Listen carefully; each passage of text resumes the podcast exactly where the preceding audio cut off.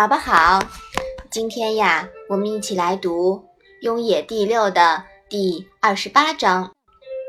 你先来读一下好吗？子曰：“中庸之为德也，其志矣乎！明显久矣。”妈妈，中庸是什么意思呀？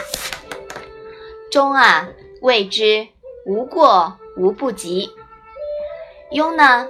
其实之前是一个会意字，小篆的字形啊，从用，从根。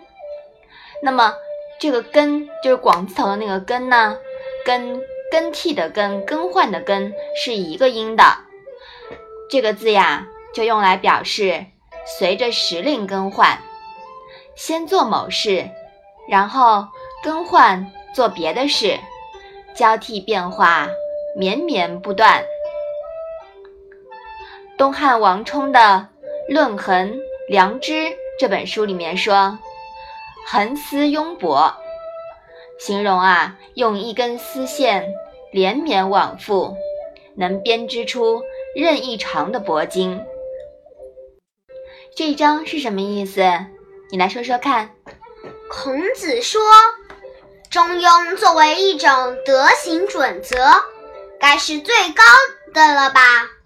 人们缺少这种德已经为时时很久了。妈妈，功夫一端，私下言语的意思跟这一章的意思差不多呢。嗯，说的对啊，宝宝可以举一反三了，是吧？嗯，中庸啊，是孔子的重要思想。更是最重要的处事法则。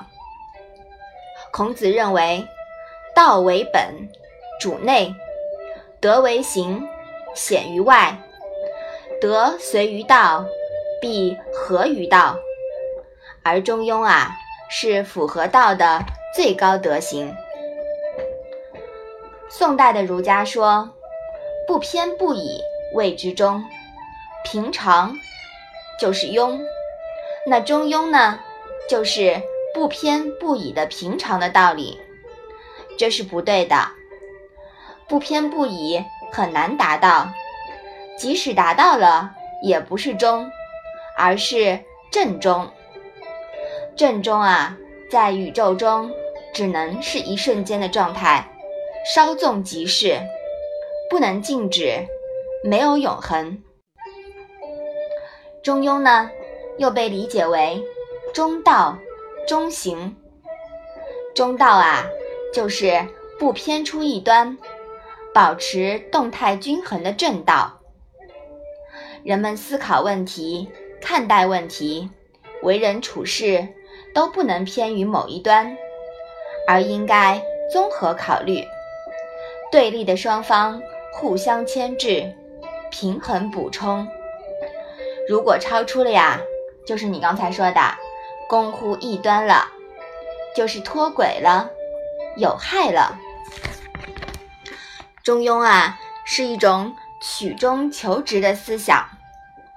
孔子发现了自然事物发展的这个规律，并且引申为处事法则，概括为“中庸”二字。关于中庸的具体学说，我们以后啊。还会详细讲解的。好，我们把这一章复习一下吧。子曰：“中庸之为德也，其志已乎！明显久矣。”嗯，好的。《论语》中啊，直接提到中庸的只有这一处。那是不是和前面提到的历史事件有关系呢？这件事情是不是也要从另一个角度来分析一下呀？那我们且听下回分解吧。今天的《论语》小问问就到这里了，谢谢妈妈。